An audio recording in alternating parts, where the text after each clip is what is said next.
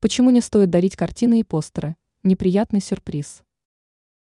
Выбор подарка для дома или офиса – та еще задачка. Часто мы останавливаемся на предметах искусства, таких как картины или постеры, считая их универсальным и стильным подарком. Однако, по мнению эксперта сетевого издания «Белновости» дизайнера Юлии Тычина, такой презент может лишь расстроить виновника торжества, и вот почему. Все дело в том, что картина или постер могут легко испортить интерьер, если они выбраны неправильно. Такие предметы, бесспорно, идеально подходят для декора стен, но угадать с дизайном очень сложно. Если вы плохо знакомы с интерьером дома человека, которому вы хотите сделать подарок, вероятность ошибиться с выбором подарка возрастает.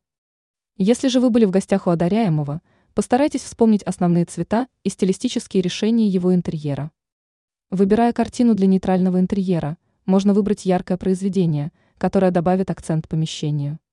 Если интерьер насыщен деталями, выберите более лаконичную картину, которая будет гармонировать с оттенками интерьера. Таким образом, картина будет смотреться максимально гармонично и станет удачным дополнением интерьера. Ранее эксперт рассказала о том, как нельзя вешать шторы.